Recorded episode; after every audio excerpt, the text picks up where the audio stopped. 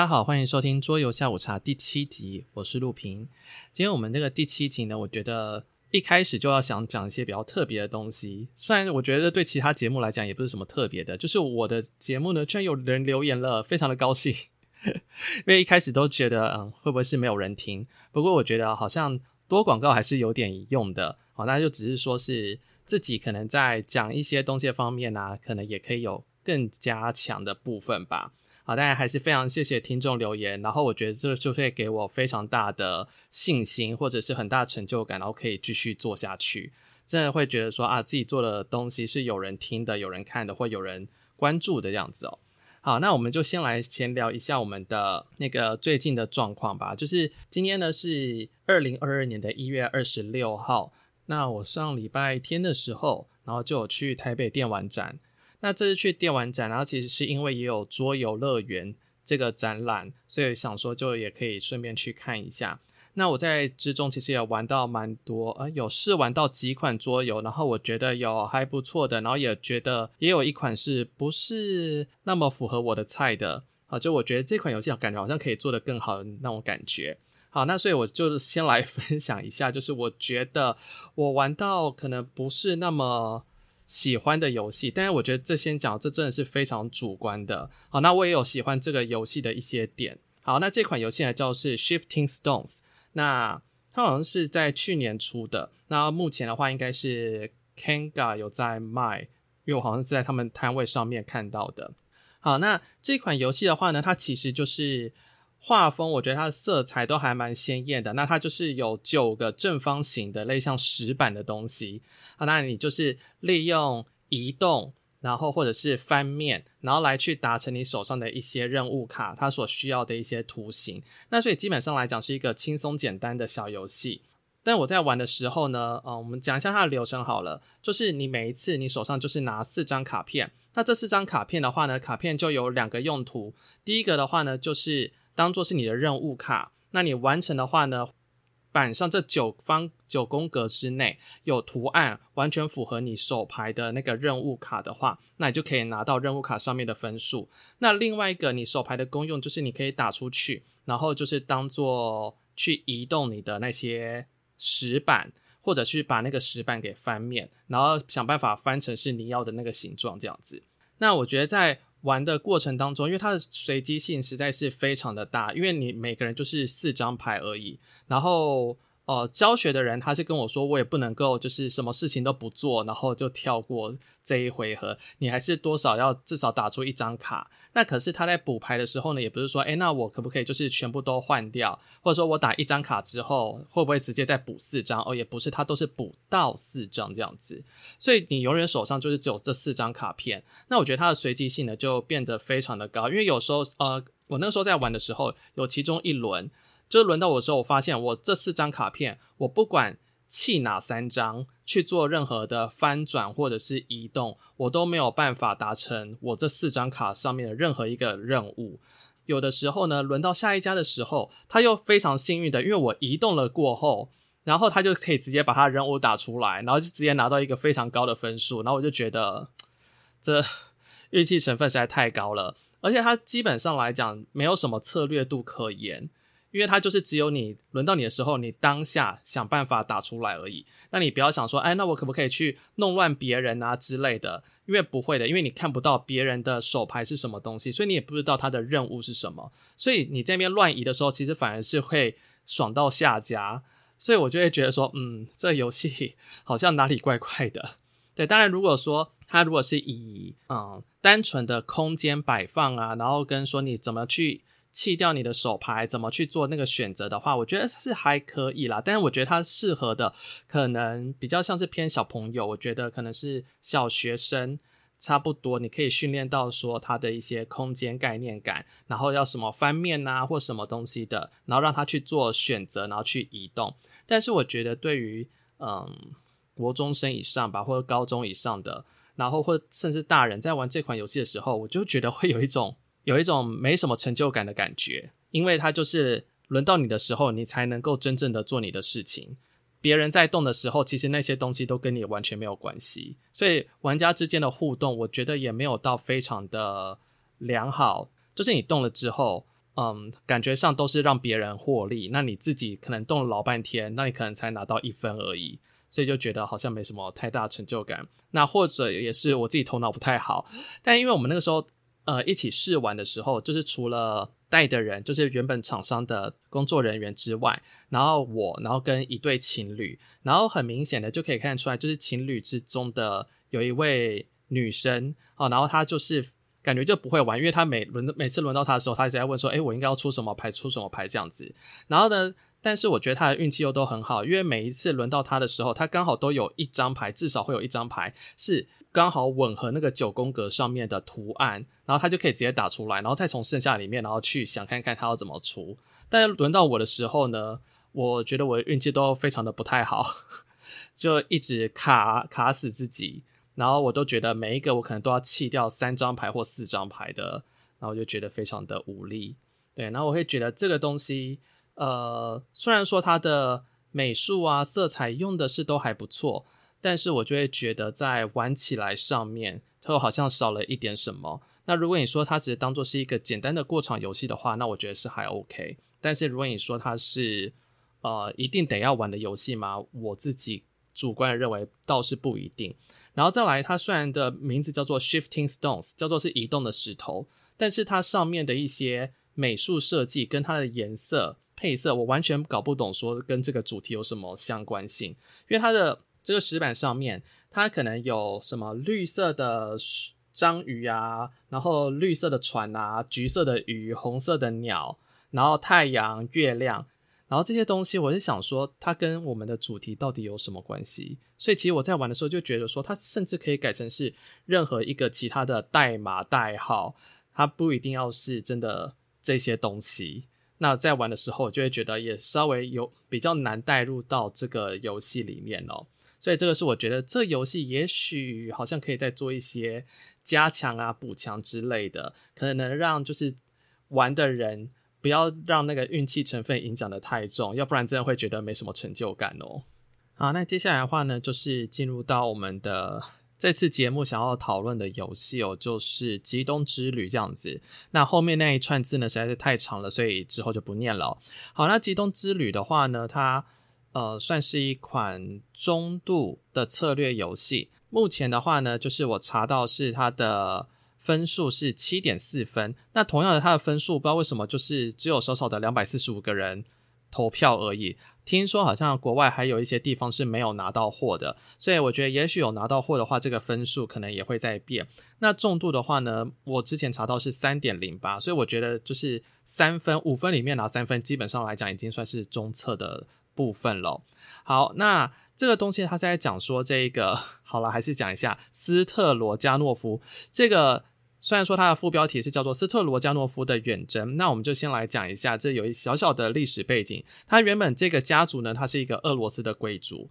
那通常来讲，他们那个时候都是一直用钱，然后去赞助、去协助沙皇，然后东征这样子，就一直往东边，然后就是去征战那些土地。好，那我们要扮演的呢，就是他们的家族成员，然后要去探访西伯利亚这样子。那我先讲一下他的美术好了，我觉得他的美术整体风格比较偏写实一点的风格，就人物绘制上面，因为它会有角色面板。那角色面板的话，我觉得是还蛮写实的。那他的美术我觉得也非常棒，他的画风啊，然后都很符合，就是我们印象中可能大概是北方或者是俄罗斯人他们的一些穿着这样子。然后接下来的话，我想讲它的图板，它图板也是非常的大，六六折的那一种大图板，它的那个风景就让你会觉得真的，一打开来就置身在辽阔的草原，然后那个天空啊，非常的蔚蓝啊，然后它的那种水彩的颜色。就是有有种那种淡淡的，但是又不会让你觉得是非常的太显显目的那种感觉。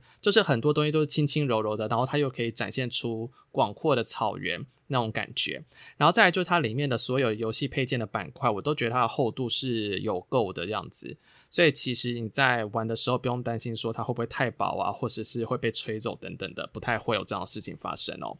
好，那它的玩法的话，很多人都说它啊一开始看到主要那种在移动的方式就超级像国家公园，就是另外一款桌游叫 Parks。那我我自己觉得在移动的时候的确是蛮像的啦，但除此之外，我觉得剩下的部分真的是差了天差地远这样子。因为 Parks 稍微偏简单一点，那这边这一款就是极动之旅，它其实有非常多除了移动之外要考虑的事情啊，所以这个东西就只有在走路的过程当中，你会觉得在走那个板块就很像是在玩国家公园，但实际上你里面要做的事情跟你要思考的策略方向完全不一样哦。那接下来呢，我们就来简单的介绍一下它的一些基本流程，然后等一下我们就会讲到说，这游戏 其实有一些部分，我觉得它是可以做得更好的样子。好，来，那它的基本的流程的话呢，就是轮到你的时候，你就会可以先做，你要一定要先做，不是你可以，你一定要先做移动这个动作，而且你就只能往右边移动。那平常时候，如果你要移动的话，就是移动一到三步。那如果你想要移动更多步的话，那你可能就是要配上。有一个资源叫做是马，好，那你可能就要利用多一点马，然后帮助你移动的更多步哦。然后接下来呢，会进到基础行动的部分。那基础行动又分成五个细项，就是拿钱、拿马，或者你要继续移动，或者你在那个板块上面进行狩猎，或者是你可以去做一些交易。好，然后接下来的话呢，第三个动作就是你可以做基础动作，或者是进阶动作。那进这边讲一下进阶动作呢，有又有再细分成五个。就是你可以去造访村庄，用蒙古包，或者是去拿任务卡，或者是建哨站，或者是你直接占领板块。所以也就是说，第三个步步骤就是你从这十个里面再选一个来做。接下来的话呢，在第四个你可以再做一次刚刚上面的十个里面，然后你再选一个，但是它必须要付出一些代价。如果你要做的动作是属于基础行动的部分的话，那你就付随便一个毛皮就好。但是如果你要做进阶的动作的话，那你就要去支付那个板块上面它有一个显示毛皮的地方，你要看它是哪一个等级的毛皮，那你就要付出去。那我们总共呢，就是会春夏秋。哦，都是做这样子的动作，也就是这三回合都会是这样。那冬天的话会进行结算，那整个会是春夏秋冬，春夏秋冬，春夏秋冬，春夏秋冬，总共会玩四轮。那四轮完之后，看谁的分数是比较高的，那谁就会是 winner。这个东西的话呢，就是我觉得在一开始那个规则这个部分。其实就有一些，在我自己在试跑规则的时候，就有一些状况。不过我们等一下再讲。我这边先来讲一下，就是这一款游戏优点的部分好了。就是我还蛮喜欢这款游戏，就是它的美术非常的对到我的痛，因为我会觉得它画的非常的精美，然后场景把它描绘的非常的漂亮，而且是很清晰的那一种。然后再来是，我觉得这一款游戏它是你可以去规划出一个 combo 的，因为可能多做了一栋，那这一栋它可能可以。有点像是连锁效应，它可以引发了非常多非常多的东西。那你就是可以一直把那个事情在在一动里面，然后就开始做了，好像你做了四五动的那种感觉。那再就是你可以去思考啊，选择，它有非常多的策略感。所以像我们刚刚的在介绍规则的时候，就有说到，你看它基础就已经有五个行动，那你选一个做，进阶又再额外加五个，所以你会有十个，再再选一个做。再来是你又可以。支付毛皮，再额外做一次，那十个，然后再选一个，所以其实它的选择性还蛮多的。那你在做不同选择的时候，那你的方思考方向啊，或是接下来你想要得分的策略也会有点不一样。那我觉得这个东西都可以去好好的想一下，你接下来想要用什么样的策略，或是你是你想要达到的一些 combo 是什么东西。然后再来是我觉得它的一些部分的行动。它是还蛮切合主题的，就真的让你觉得有种在西伯利亚草原，然后上面游走那个地区，然后去做那些事情。但是部分行动，等一下我们会讲哪一些是没有符合的。那我觉得有符合的，例如像说是你去拜访那个村落啊，或者使用蒙古包，或者是打猎，我觉得这三个东西都跟原本的主题还蛮相近的。你就可以去想看看，今天就是。你这个家族哈，国王可能要派你去远征好了。那今天你就是要骑着马嘛，然后到这些地方去。那你一定会经过经过一些村庄啊，然后呢，你可能需要临时搭个帐篷，然后在那边借宿一会儿。然后或者说是你要在那边打猎啊，然后去刚好猎到一些上等的毛皮，那你可以去进行一些交易，就一边远征的同时，然后也顺便赚钱。所以这个部分我都觉得是对整个主题都还蛮切合的。然后再来是我觉得它的单人模式设计的还蛮棒的，因为它就是有一叠卡片，它就是专门是给 AI 行动。那这个 AI 行动上面的图示，我是觉得都还蛮好懂的。就你只要懂那个规则书后面它有附一个图示，那你在规则书里边稍微再看一下，其基本上来讲应该是没什么太大问题。这部分的话，都算是我觉得是优点的地方。而且我觉得它的那个单人模式，就是当你在跟 AI 比赛的时候，其实一开始你会觉得 AI 的得分得得非常快，但是后面当你把一些你自己的机制建立起来之后，你就会可以慢慢的追上，你会发现 AI 它可能是以一个比较等量的速度进行它的那个得分，好，就可能大概就是一分一分一分这样慢慢的跑。那因为你一开始可能没有办法，那个机制还没建立起来的时候，就不太可能会先拿到分数。但是当你把一些东西都设定好之后，你可能再从第二年或者是第三年开始，你就可以开始一追上它。那我就觉得这种感觉还蛮有趣的，然后我觉得也做得蛮好，因为就是像有一个目标一样，然后可以去追赶它哦。那接下来呢，我们就要讲一下这个游戏我不是那么喜欢的部分，或者是我觉得它有一些。要讲缺点嘛，因为其实我每次讲到缺点这个字，都会觉得我自己是谁啊？又 又不是那种很厉害的玩家。好，但是就只说就是我觉得可能可以再加强的部分。第一个就是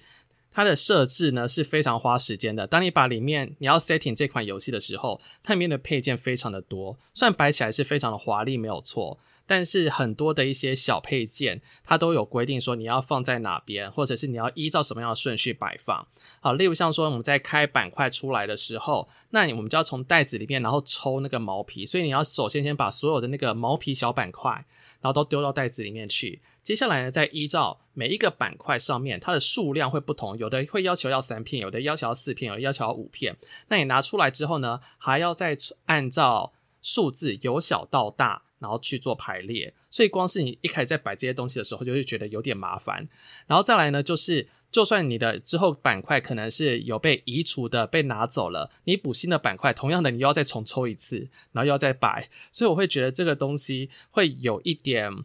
呃，有一点繁琐啦。然后再来就是它会有一个换时代的状况，就是当我们游戏玩到第二轮结束的时候，那所有的东西呢都要变成是 B 时代，那这时候你要把所有 A 时代的东西全部都移除掉。那同样的，我觉得这在游游玩的过程当中就会有点让人出戏，就会觉得好像没有办法，就是很顺的玩下去，就有点。呃，中场中场中断一下，我们就得要去把这些板块，然后做一些配置，然后 OK 好，我们用好了，大家再继续玩。所以我会觉得那个游玩的连贯性就会稍微让人就会觉得，嗯，好像好像哪边就是刚刚是发生什么事情了。好，然后接下来的话呢，就是它的一些呃细项蛮多的哦，所以这边我。呃，做的笔记是说，是由于它因为策略度真的就是比较高，那自己基本上来讲，你都会把四个动作做满。那你思考呢，其实都是比较要花时间的。那因为我这款游戏我是只有自己测试而已，所以我就是呃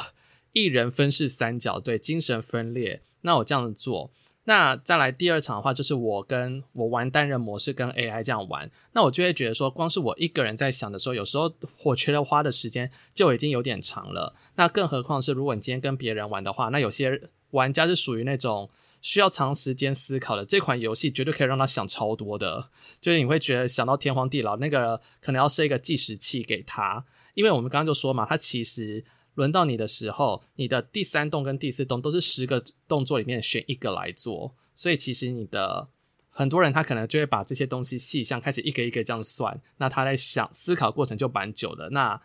他又不是说是那种很快的这样一直轮一直轮一直轮，是轮到你的时候，就是这四个动作都做完才会换到下一个人。所以其实，如果有人是想很久的话，那你就必须要等待很长的时间。那如果你又是四人局满，那你剩下其他三个玩家都是会这样想的话，你真的可以去什么买个东西来吃，可能都还轮不到你这样子。好，然后接下来的话呢，就是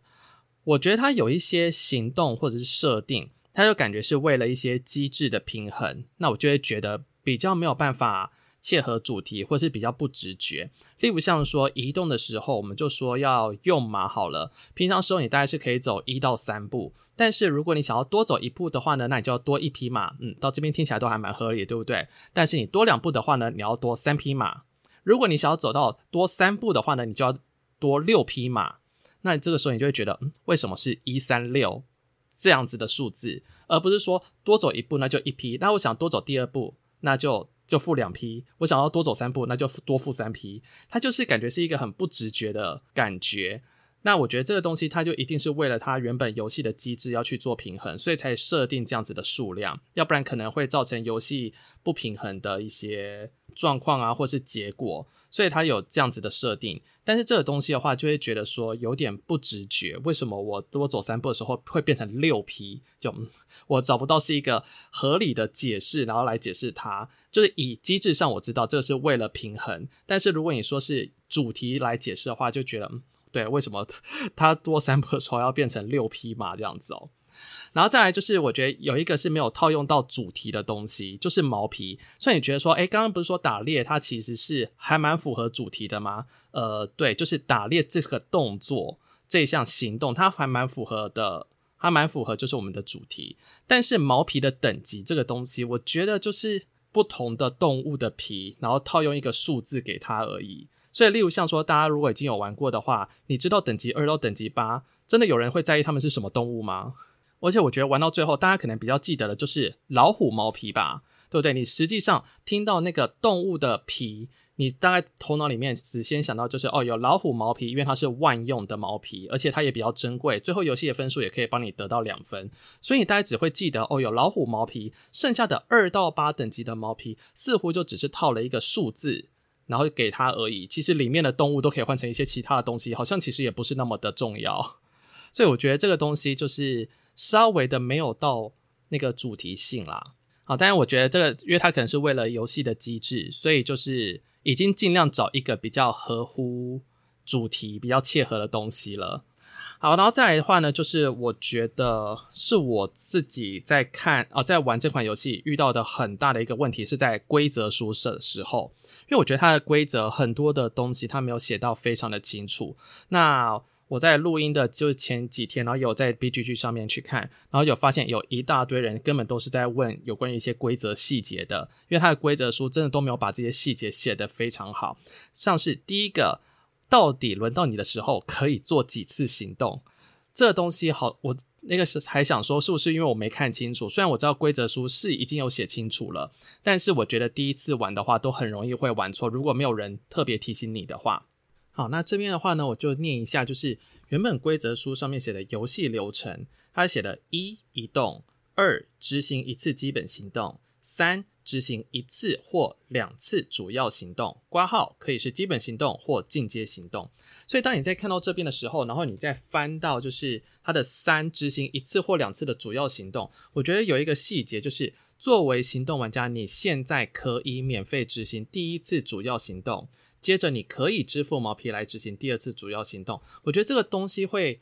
有点让人搞混，因为我那时候在看这一行的时候，我在想说，呃，所以是。对，然后后面就还有马上写哦，所谓的主要行动可以是步骤二列出的基本行动之一，或是其中一种进阶行动。所以你看，在这里面，你的头脑里面是不是一套听到了很多的行动？你至少会听到有三个行动，一个叫做主要行动，一个叫做基本行动，一个叫做进阶行动。这时候我就会觉得。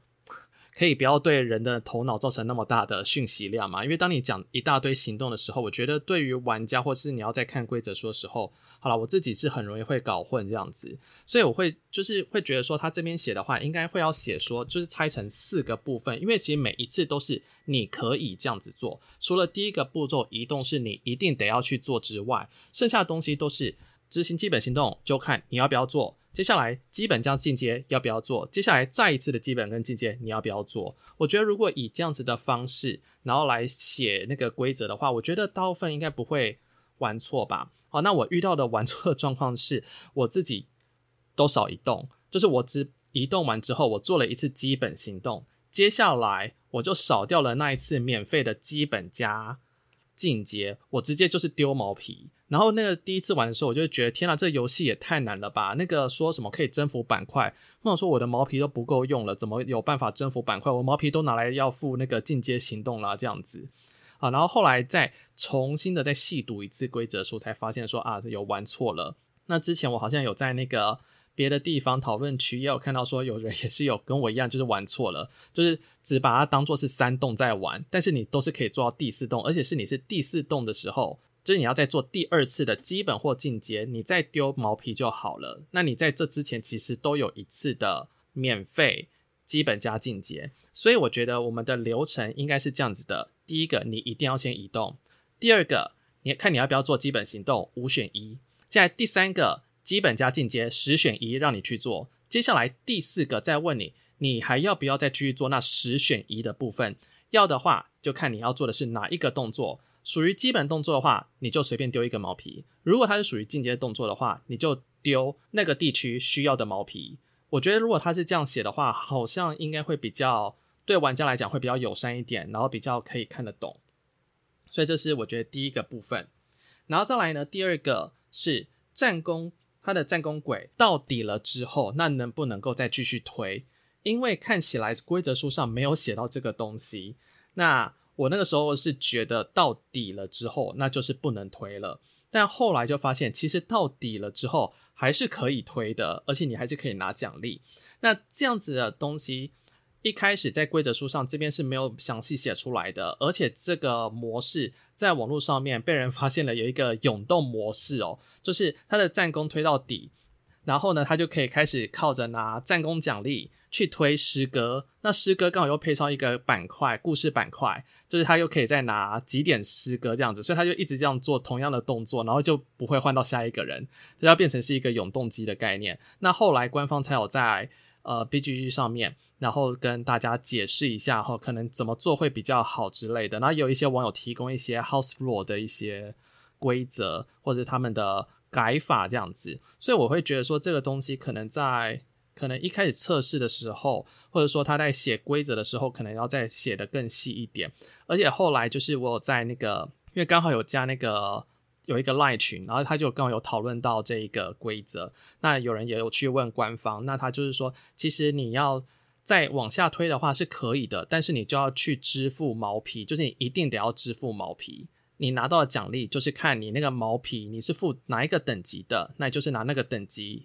以上，好，那个图示以上的那一些奖励这样子。那我会觉得说，但这个东西没有在规则书里面，而且它是在赖群里面被。回复的，所以那是因为我刚好有在加到那个赖群里面啊。如果没有加在赖群里面的话，那是不是永远都不知道这件事情了？或者说他的英文其实是不太好的，他没有办法去国外的 BGG 网站上面看那些讨论。那这样的话，我觉得对这些玩家来讲就会稍微的叫叫什么吃亏吗？或者说是规则就没有办法知道的很详细。那尤其这又是一个策略游戏，每一动可能影响的。东西可能都是很大的，那所以我就会希望他的这一点部分要是写得比较好一点的。那接下来第三点的话，要讲的东西是它有一个角色面板嘛，那它有分成 A 面跟 B 面。那 A 面的话是大家都一样的，那 B 面的话呢，它有点像是特制的角色，你可以用一些角色的不同的能力或者是一些不同的属性，然后来去做不同的区分。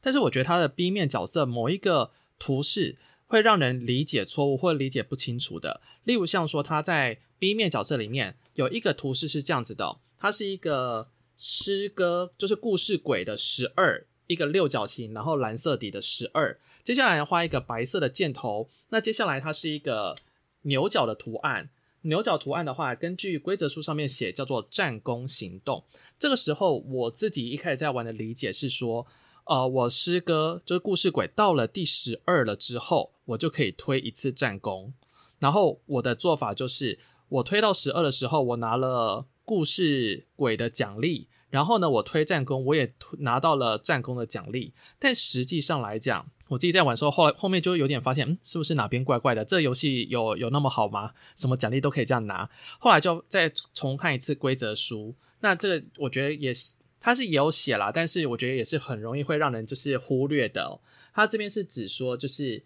呃，当你到了十二故事轨道十二之后，你的确是可以推战功的，但是这个时候你支付的东西就不是用毛皮来支付，而是改成把那个故事轨的点数给降低，然后来支付。所以，例如像说你原本战功要推下去，你可能要付等级六的毛皮，但是你没有等级六的毛皮的话，这时候你就可以把你的故事轨从十二，然后减六这样过去。但是这个东西就不是明显那个图示该有的理解的样子啊，就会觉得说今天你的那个图示明明就已经有说那个像牛角的东西，它就是战功行动，可是你在图示里面并没有在说明说它是要扣故事轨的。那我觉得这个在玩的话。你光看那个图示，其实玩错几率会蛮大的，所以你就变成说，我在玩这个游戏的时候，你就一直要拿规则书，然后翻来翻去，然后到处找那个细项在哪里哦。那所以我觉得，毕竟这个游戏主要来讲都是不吃文字的，所以它的图示其实应该要更直觉，更让人家一开始就可以知道说，到底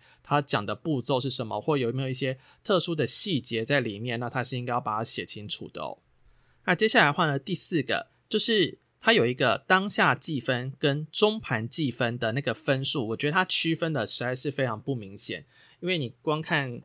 如果你实际上在玩的话，光是你看那个规则书，或你在看卡片上面，如果你是看到呃黄底的话，黄色底的啊那个东西是一条斜线，然后黄底，而且我觉得也蛮细的哦，那它是属于在游戏期间的胜利点，就是当下计分的那。如果呢，它是银色的底，然后也是一条细线，那它是游戏结束之后才会算分的。那我就觉得这个东西，我觉得光是这样你看下去就不是那么的明显了。那如果更何况假设说是有一些玩家他是比较偏色弱方面的，那这个东西它在区分上面就没有办法那么好区分。所以我觉得这个东西，也许它的在做它的 token 的时候。它那个整个设计背景可能应该要再更明显，让人知道说哪些是立即计分的，哪些是等到中盘的时候，然后才需要计分。要不然有时候一看错，那个真的也是会差很大的哦。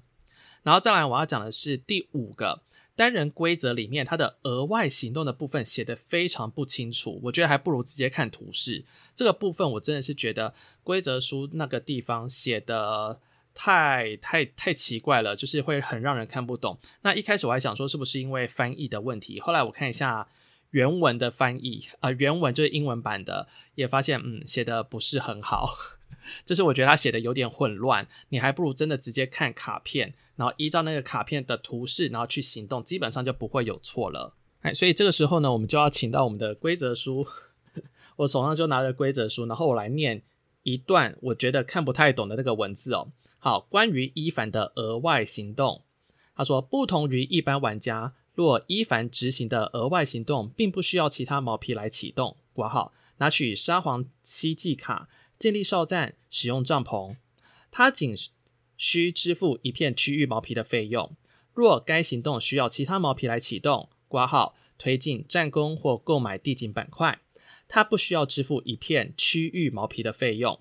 若伊凡的所在位置与此额外行动相通相关，他将会尽可能在较深入西伯利亚的位置操作。主要来讲，其实是他前面那个部分哦。然后接下来后面还有说什么？他支付毛皮并执行该行动。那这你这个时候就想说奇怪了，前面他想说什么？不需要其他毛皮来启动。可是我看到后面又写说。如果上述两个条件满足的话，他支付毛皮并执行该行动。然后想说，嗯，到底在写什么东西？那到底要不要付毛皮？所以这个时候你就只要要看图示就好了。因为基本上它的图示这个地方，我觉得它的 AI，所以我才说它的单人的 AI，它的卡片设计得很好，你基本上不太会搞错。你只要有看到橘色框框的，然后写掉一个减，然后里面有一只动物，就是你要付出相对应等级的毛皮，接下来去做那件事情。那如果没有的话，那就是不用，那就再看说，那剩他剩下有没有需要其他要支付毛皮的状况。所以他其实我觉得原本的意思啦，应该是指说，像原本拿任务卡片，或是建立哨站，或使用帐篷这些东西，可能都原本是不需要再付毛皮的，那是对 AI 来讲，它就要再支付额外的毛皮。那例如像说，像是他们有推战功，或者是购买地景板块。这个时候，因为你本来推战功就会需要要付毛皮了，你本来要购那个征服那一块地，也本来就要付毛皮。那在这种条件之下，那伊凡就是这个 AI，他就不用再额外多付。我觉得应该是这样子的意思，对。但它的规则书上面写的非常的很像绕口令，然后有点鬼打墙的感觉，所以我就会觉得说，嗯，好像有写跟没写一样，还不如就是直接看图示就好了。好，然后再来就是有一个算是我个人的不太喜欢的点吧，就是它里面它的规则书里面写了非常多的哥萨克人这个字，那我就会觉得说，在阅读规则书上面，规则书就已经有非常多的专有名词要记了，但是你只要一直看到哥萨克人，哥萨克人，我觉得那就很。打断我的一些在阅读上面的的那个思绪，因为这个东西的话，就是虽然英文它的确都是我觉得在翻译上很好啦，就是它都有符合原本的意思，但是我觉得因为英文毕竟它那个哥萨克它会直接大写，你会知道那是专有名词，所以我们有时候在看英文的时候看到哦专有名词，然后就可以先跳过。但是因为中文的话没有办法显示出来它是不是专有名词嘛，所以我这样看哥萨克人，哥萨克人，那你在。看的时候就会有一点，会有点拗口嘛。虽然我不会把它念出来，但是你就会觉得有点零碎。那我觉得同样的，你今天只是要讲说它的那一个你的人偶 token 而已的话，那你就干脆写说，你可以将你的角色，或者是你的人偶，或者是你的 token，或是你的一些什么指示物，而不是用一个专有名词哥萨克人，然后一直重复在文章里面。